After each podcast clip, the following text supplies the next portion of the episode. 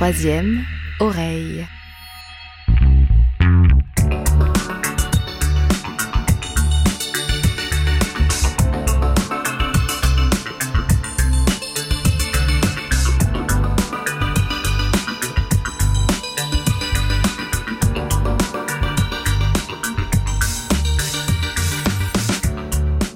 Bonjour, bienvenue sur ce premier épisode d'Autonome. Je suis Julien Rochard et ce podcast vous est présenté par Troisième Oreille.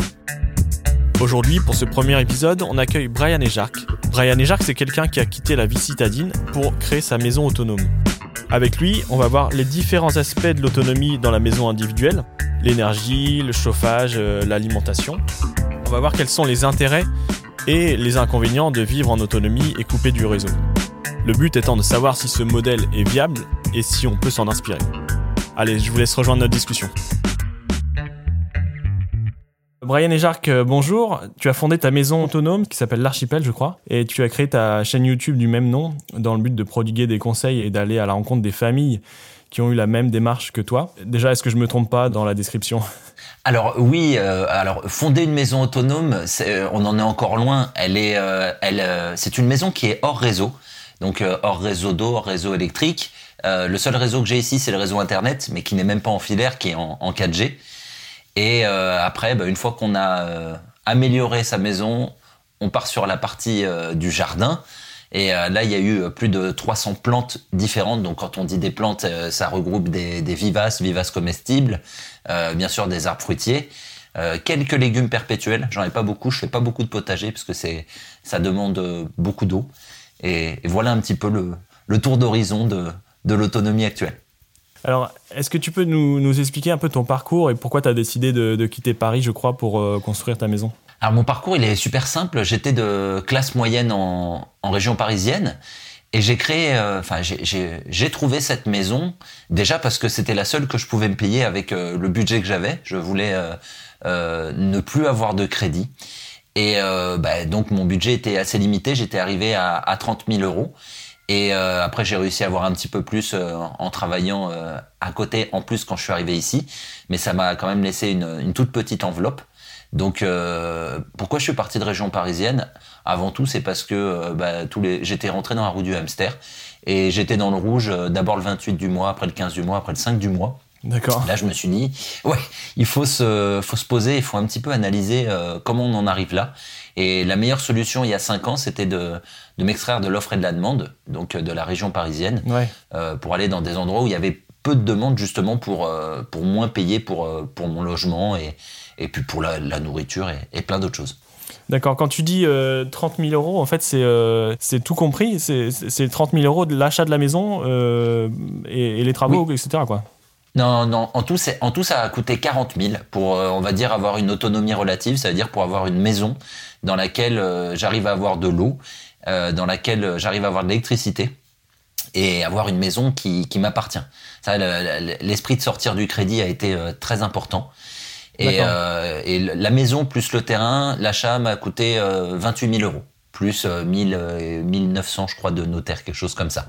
Euh, donc en effet, c'est pas cher. Ah oui, oui, oui. On peut rappeler un peu l'endroit où tu habites euh, Oui, bien sûr. ta maison? Je suis dans le sud du Tarn, à la limite de l'Aude. Et en fait, je me suis installé ici parce que euh, j'ai de la famille qui... mon père est né dans le Tarn, même s'il a vécu après à Paris, puisqu'il a fait pompier de Paris. Il est devenu pompier de Paris quand il a rencontré ma, ma maman standardiste à Paris. Et quand ils sont arrivés à la retraite, ils se sont dit, bah, nous, on, Paris, c'est peut-être pas ce qui nous intéresse, donc on va rejoindre. J'ai ma sœur et mon beau-frère euh, qui sont partis avec leurs enfants déjà dans le Tarn. Et je me suis dit, bah, autant en profiter. Moi, j'étais dans un tournant dans ma vie. Je demandais à, mon employeur s'il pouvait euh, me, challenger un petit peu euh, en échange d'une meilleure rémunération. J'avais 13 ans de bons et loyaux services. Il n'a pas été très chaud, l'employeur, en me disant toujours que c'était la crise, ceci, cela, alors que les actionnaires se gavaient à côté. Nous, on nous dit toujours pour que quand on demande un tout petit peu qu'il n'y a pas. Euh, donc, euh, moi, je me suis dit, bah, j'en profite, euh, je vais les rejoindre, et voici comment je me suis retrouvé dans le Tarn. Aujourd'hui, tu travailles encore. Est-ce que la maison autonome, c'était dans le but de justement euh, plus avoir à travailler, puisque on peut penser, je sais pas si, si j'ai raison, on peut penser que quand tu as une maison autonome, en fait, tu n'as quasiment plus besoin de travailler, puisque tu, euh, tu n'as plus aucun frais de, de, nourriture, d'électricité, etc. Il y a plus eh que les, ouais. Nourriture, si encore. Nourriture encore. Beaucoup pour l'essence, puisque je suis amené à me déplacer pour aller à la rencontre des autres. Et bien sûr, les impôts, il y a des choses, on peut pas se substituer à tout ça. Euh, mais non, en fait, le but c'était de, de, réduire mes dépenses quand je suis arrivé pour voir comment je pourrais euh, vivre et surtout euh, travailler pour moi. Quand je dis travailler pour moi, c'est travailler pour quelque chose pour moi qui ait du sens et euh, ne plus aller bosser pour des personnes euh, virtuelles parce qu'on a beau dire ce qu'on veut, mais moi les actionnaires, je les ai jamais connus, je les ai jamais eu entre quatre yeux ou je sais pas combien il y en avait. Euh, pour qu'ils me disent euh, merci beaucoup, c'est génial, euh, grâce à vous on s'enrichit et tout. Donc je me suis dit pourquoi je bosserais pas pour moi? Et donc le but c'était de réduire au maximum mes dépenses pour pouvoir avoir le temps parce que c'est vrai que ce qui est plus cher, on parle souvent d'argent, mais c'est ce temps, ce temps dont je ne disposais pas, j'en avais très peu en région parisienne, entre les transports, le travail et, la vie de tous les jours. Et, ça a été de s'extraire de tout ça. Et en fait, quand on a une maison autonome, est-ce qu'on ne devient pas un peu euh, justement le, salarié de, sa maison? Dans, le sens où ça, ça doit prendre énormément de temps, non? Alors c'est vrai que ça c'est une très bonne question et, je reviens souvent là-dessus. Euh, on a vu euh, beaucoup de, chaînes YouTube et de personnes et de témoignages de personnes euh, qui ont voulu faire énormément en autonomie. J'en ai rencontré beaucoup vu que je, fais des, reportages justement pour aller à la rencontre de ces personnes. Et il y a une chose qui revient, c'est que les personnes disent mais nous on est sorti du salariat, c'est pas pour être esclave de notre maison. Donc il y a un moment où il faut évaluer son niveau d'autonomie et de savoir combien de temps on a envie d'y passer par jour. Alors, c'est pas par jour, c'est même par semaine parce que euh, si on se dit euh, trois 3 heures et qu'on n'a pas fait ces 3 heures un jour, on peut en faire 6 euh, un jour, 10 l'autre. Mais c'est de voir à peu près la, la moyenne de temps qu'on est prêt à y consacrer. Et là, on s'aperçoit qu'on n'a pas tous les mêmes envies, les mêmes besoins. Moi, je, je suis content déjà d'être hors réseau. Ça me permet de pas, pas subir l'augmentation euh, des prix, puisque j'ai déjà acheté mon matériel et euh, je, je, crée un, comme un amortissement, c'est-à-dire que je mets un peu de sous de côté quand le matériel sera obsolète, dans le plus longtemps possible, je le souhaite. Et euh, il y a aussi le côté de retour au, au goût. Donc euh, je cherche pas à produire pour avoir euh, des, milliards de choses et revendre euh, ce que je produis, mais par contre ce qui pousse bien sur mon terrain, par exemple, si là, moi, les amandiers, ça pousse bien. J'en ai sept chez moi des amandiers parce que ce sera une belle monnaie d'échange. Les amandes mmh. non bio, je vois dans un petit troquet à côté de chez moi, ils le vendent 10 euros le kilo. Donc je me dis bon, ça c'est une belle c'est une belle monnaie d'échange par exemple. Et, surtout ce retour au goût, retour au goût que je n'avais absolument plus sur Paris, ou alors fallait payer euh, des brasseries ou des restaurants hors de prix, ou aller chez des, traiteurs ou, des personnes qui, vendent des fruits. Mais si on voulait du local à Paris, c'est assez compliqué. Alors, est-ce que tu peux expliquer pour, euh, pour les novices euh, comment marche une maison autonome Faire un petit peu un tour de la maison virtuelle et voir comment ça se passe avec l'eau, l'électricité, le chauffage, mhm. etc. Alors, à la base, pour être hors réseau, moi, ce que j'ai fait sur l'eau, euh, je collecte l'eau de pluie. J'avais un, petit toit, donc euh, j'ai fait une extension. J'ai demandé à la mairie si je pouvais faire une extension pour avoir un toit encore plus grand et donc collecter encore plus. Je collecte ça dans une cuve de récupération d'eau pluviale. Donc ça me permet de stocker l'eau. J'ai 3 mètres cubes.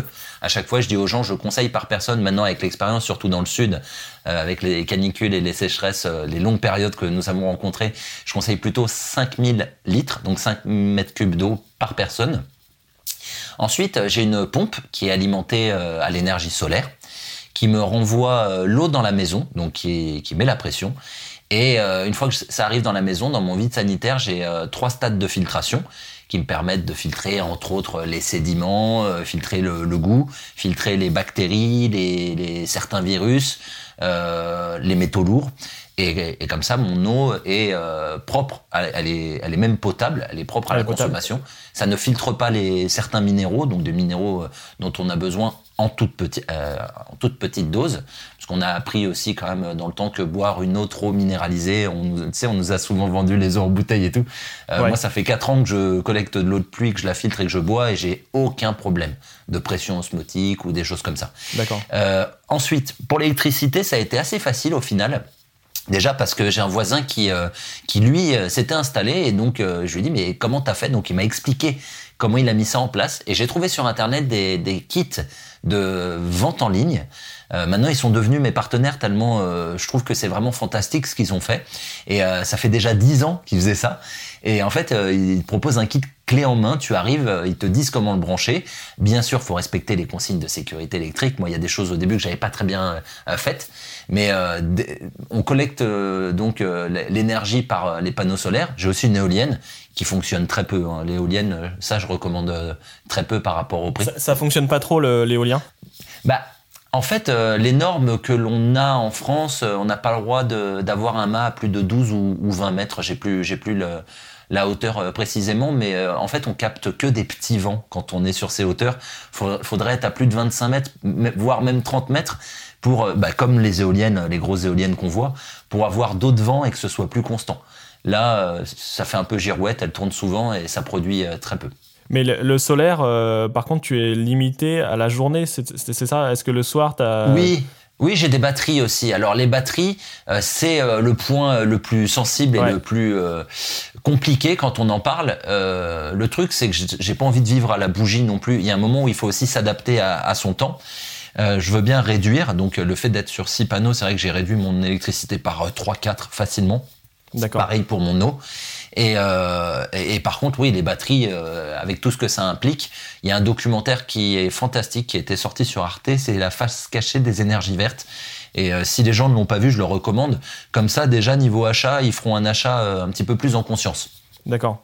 Quand tu dis qu'il y, y, y, a un souci sur les batteries, c'est que pour l'instant, on n'est on, n'est pas au point, en fait. C'est ça, sur, sur les batteries? Si, si, si. Si, si, c'est l'extraction minière, en fait, qui est extrêmement polluante. Euh, et, les batteries ont une durée de vie. Alors celle que j'ai, c'est de 4000 à 6000 cycles.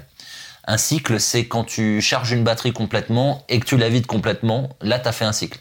Donc 4000 jours en fait euh, pour toi On pourrait dire 4000 jours, mais si t'es pas là pendant deux jours, moi ça m'arrive de temps en temps de partir en, reportage, euh, je coupe tout. Donc tu vois, il n'y a, pas de, a pas de cycle qui, qui s'opère. Mais oui, en, cycle, après, on va dire, si, si on est là tous les jours et qu'on s'en sert, ça fait à peu près 4000 jours, donc euh, un peu plus de 10 ans.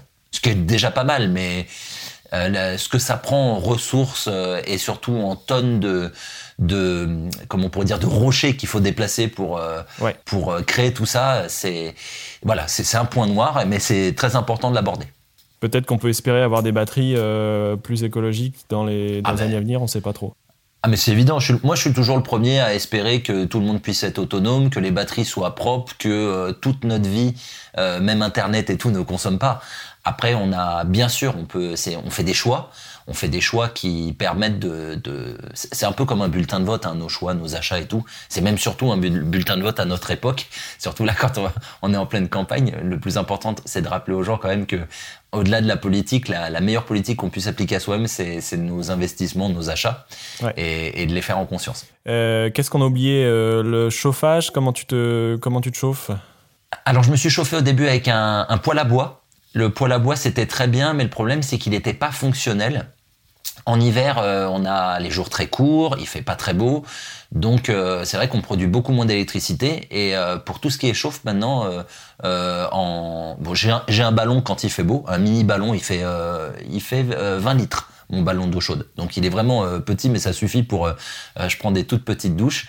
Et par contre en hiver, ben, je fais tout chauffer directement sur la cuisinière à bois. Comme ça, je peux faire euh, échauffer chez moi, échauffer mon eau, et j'ai aussi un petit four dans cette cuisinière, donc je peux me faire des plats et j'ai une, une plaque dessus pour, euh, pour cuisiner. Et euh, en termes de, nourriture, à quel point tu, dans la proportion de, de, ce que tu manges, de ce qui te nourrit, à quel point tu arrives à être autonome Très peu, très peu pour l'instant. Je suis arrivé il y a, il y a 4 ans. En fait, faut, faut remettre le contexte. J'arrive en tant que citadin en me disant bon bah je veux tendre vers vers l'autonomie et aller le je vais pas dire le plus loin par rapport à, au temps que je peux y consacrer. Ouais. J'ai eu mes premiers fruits l'an dernier parce que je, les ai plantés à partir de, de ma deuxième année. Euh, là, je suis au cours de ma quatrième année, j'arrive sur euh, la cinquième euh, au mois de septembre.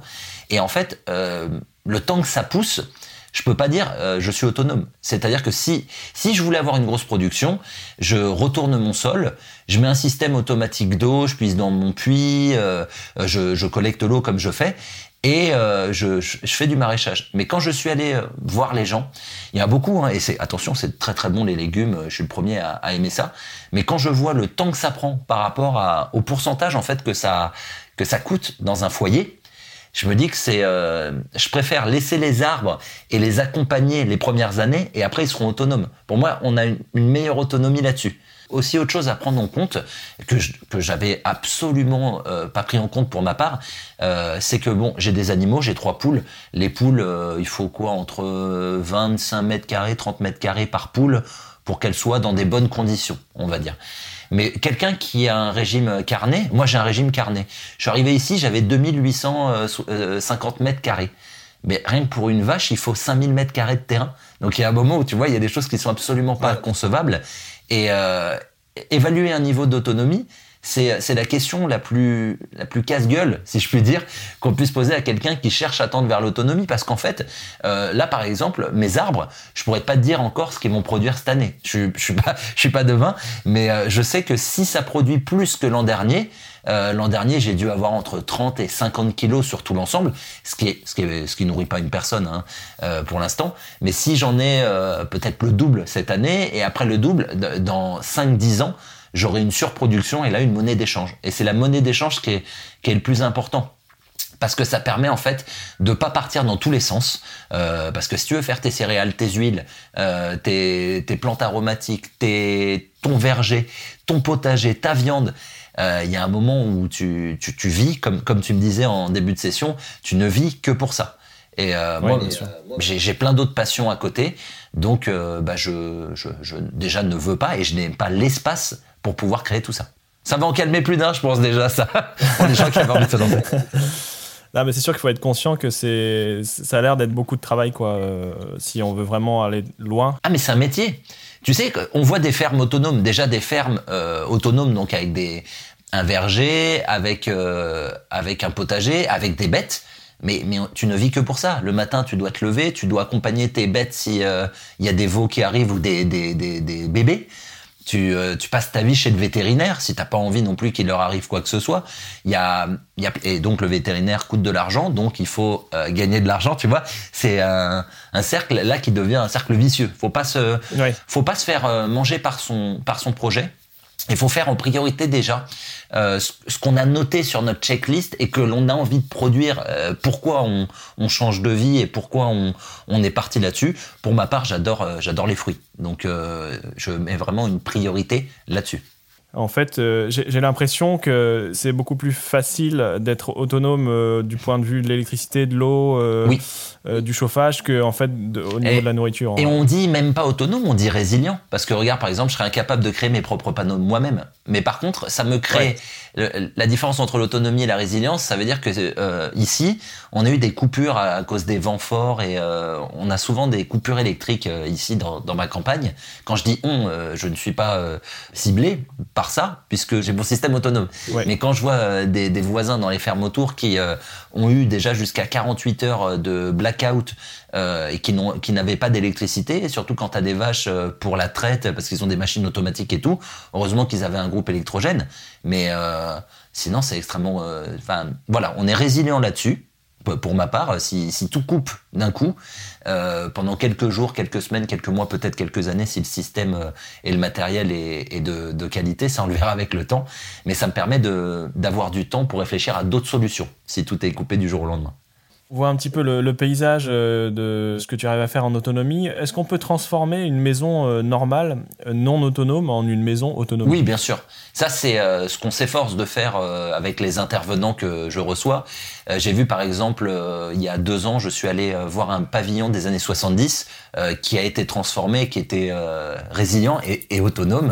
Euh, sur euh, sur l'eau, sur l'électricité. Les personnes avaient leur leur jardin. Euh, ils avaient un lac qui leur permettait de stocker l'eau et de pouvoir s'en resservir l'été pour arroser leur leur plantation. Euh, par exemple ici, moi quand j'ai acheté, c'était pas cher, mais il y a eu beaucoup de travaux et je suis encore en plein dedans. Là, c'est encore un c'est un hein, dans mon jardin, c'est un chantier. Et en fait, euh, là, on est en train de faire euh, avec euh, avec un ami, on fait une, isolation par l'extérieur. Et après, je m'attaquerai à une isolation par l'intérieur. Tout simplement parce qu'ok, là, ça me prend du temps et que c'est un petit peu long, c'est fastidieux hein, de, de, faire ça. Mais j'aurai après moins de bois à couper, donc moins de moins d'actions à faire pour me chauffer. Oui, bien sûr. Est-ce qu'on peut avoir ta vision sur l'autonomie de demain? Est-ce que c'est un modèle à démocratiser? Est-ce que tu penses que les gens ont intérêt justement à transformer leur maison en, maison autonome? On peut avoir l'impression que les, les prix, c'est pas qu'une impression d'ailleurs, que les prix euh, vont, de l'énergie vont augmenter. Est-ce que voilà, c'est un modèle à démocratiser et que les gens ont intérêt à, à devenir autonome, euh, en tout cas déjà au niveau de l'énergie et de l'eau, sans parler de nourriture qui, comme tu l'avais dit, est un peu plus compliqué. Je vais prêcher pour ma paroisse, j'aurais envie de te dire oui, mais après, euh, j'ai conscience que les gens, euh, y a, on doit être quoi, 10, 15, 20% à réfléchir à ce genre de choses. Il y a des gens qui veulent rester vivre en ville, et ça c'est leur choix, tu vois. Je pense pas que tout le monde voudra vivre comme ça. C'est un choix de vie pourquoi euh, c'est bien de faire ça? Ça, c'est quelque chose que, que, je dis souvent aux gens et ça les, ça les fait tilter. Moi, j'ai acheté euh, mon système à 4300 euros euh, il y a 4 ans.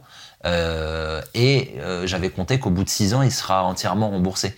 Donc, ce qui est intéressant, c'est que oui, il y a les batteries, les ceci, les cela, mais par contre, l'électricité que j'ai achetée, le matériel que j'ai acheté pour produire mon électricité, je l'ai acheté 4300 euros, il sera pas plus cher puisqu'il peut y avoir euh, des augmentations électriques quand tu as un abonnement, mais pas des augmentations sur l'électricité que tu produis avec le matériel que tu as acheté à un instant T ou cet esprit-là. Et ça, c'est vachement important de le prendre en compte, parce que c'est ce qui fait faire de réelles économies. Là, euh, le prix de l'énergie est totalement débridé, on le voit sur le gaz, l'électricité, surtout le pétrole.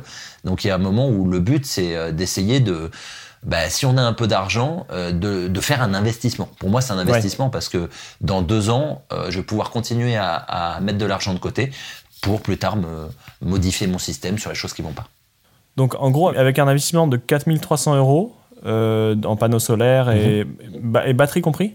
Ouais, j'avais quatre batteries gel. Par contre, bon, maintenant je suis passé au, lithium parce qu'on m'a proposé de le tester vu que avec la chaîne, on va dire qu'il y a un petit travail. Euh, euh, bah c'est de l'influence, tu sais. Il y a des gens qui m'ont envoyé en, mode Est-ce que tu veux tester ça? Parce qu'il y a plus de cycles et pour que tu puisses expliquer à tes à tes abonnés. Donc je conseille, même si euh, encore une fois, hein, sans revenir sur euh, euh, toute la pollution que ça peut engendrer, mais des batteries lithium coûtent moins cher au kilowattheure que des batteries au gel, des batteries au plomb gel.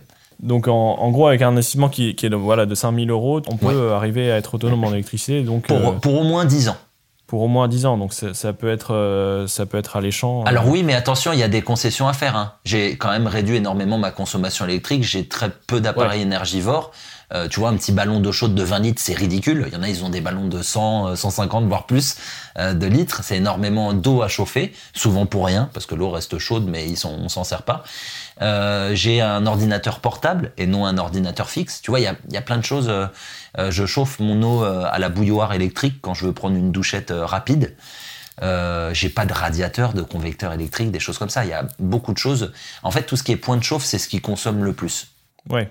Ok. On peut penser peut-être que les panneaux solaires ne, enfin, fonctionnent bien dans le sud, mais euh, dans la partie nord euh, de la France, c'est peut-être une solution qui est moins bonne? Non, après c'est sûr ça produit un chouïa moins, mais euh, en fait on a chaque terrain a ses, ses, plus et ses moins. Je suis allé dans le nord visiter une famille de cinq personnes. Et, ils avaient parfois, surtout en hiver, hein, moi aussi en hiver c'est la même chose. On est tous logés à la même enseigne en, hiver en général. Ils, produisaient un peu moins d'électricité mais ils avaient, alors de mémoire, je crois qu'ils avaient 12 panneaux 14 panneaux, mais euh, ils étaient une famille de 5 et ils arrivaient à vivre dessus parce qu'ils avaient réduit, euh, et, même les enfants, euh, qu'est-ce qu'ils utilisaient? Des tablettes, ça c'est rien à charger, c'est trois fois rien. Et par contre, ils n'avaient pas de problème d'eau, vu qu'ils étaient dans le nord, ils avaient beaucoup plus d'eau. Donc tu vois, il y a des plus et des moins, mais non, dans le nord, si faudra peut-être investir, allez, ça va coûter allez, entre 10 et, 20% de plus parce qu'il faudra acheter plus de panneaux pour, euh, pour être assez, euh, assez large niveau production.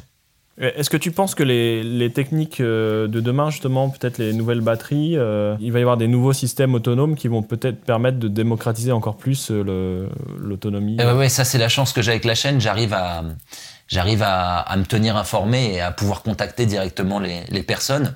euh, il y a beaucoup de technologies qui pourraient arriver. Euh, il y en a qui existent depuis longtemps, hein, nickel fer. Mais par, par contre, le problème, c'est que vu que ça n'a pas été lancé en masse, c'est hors de prix un système de stockage nickel fer qui est beaucoup moins polluant parce qu'on peut reprendre le nickel et le fer, le, le reconditionner.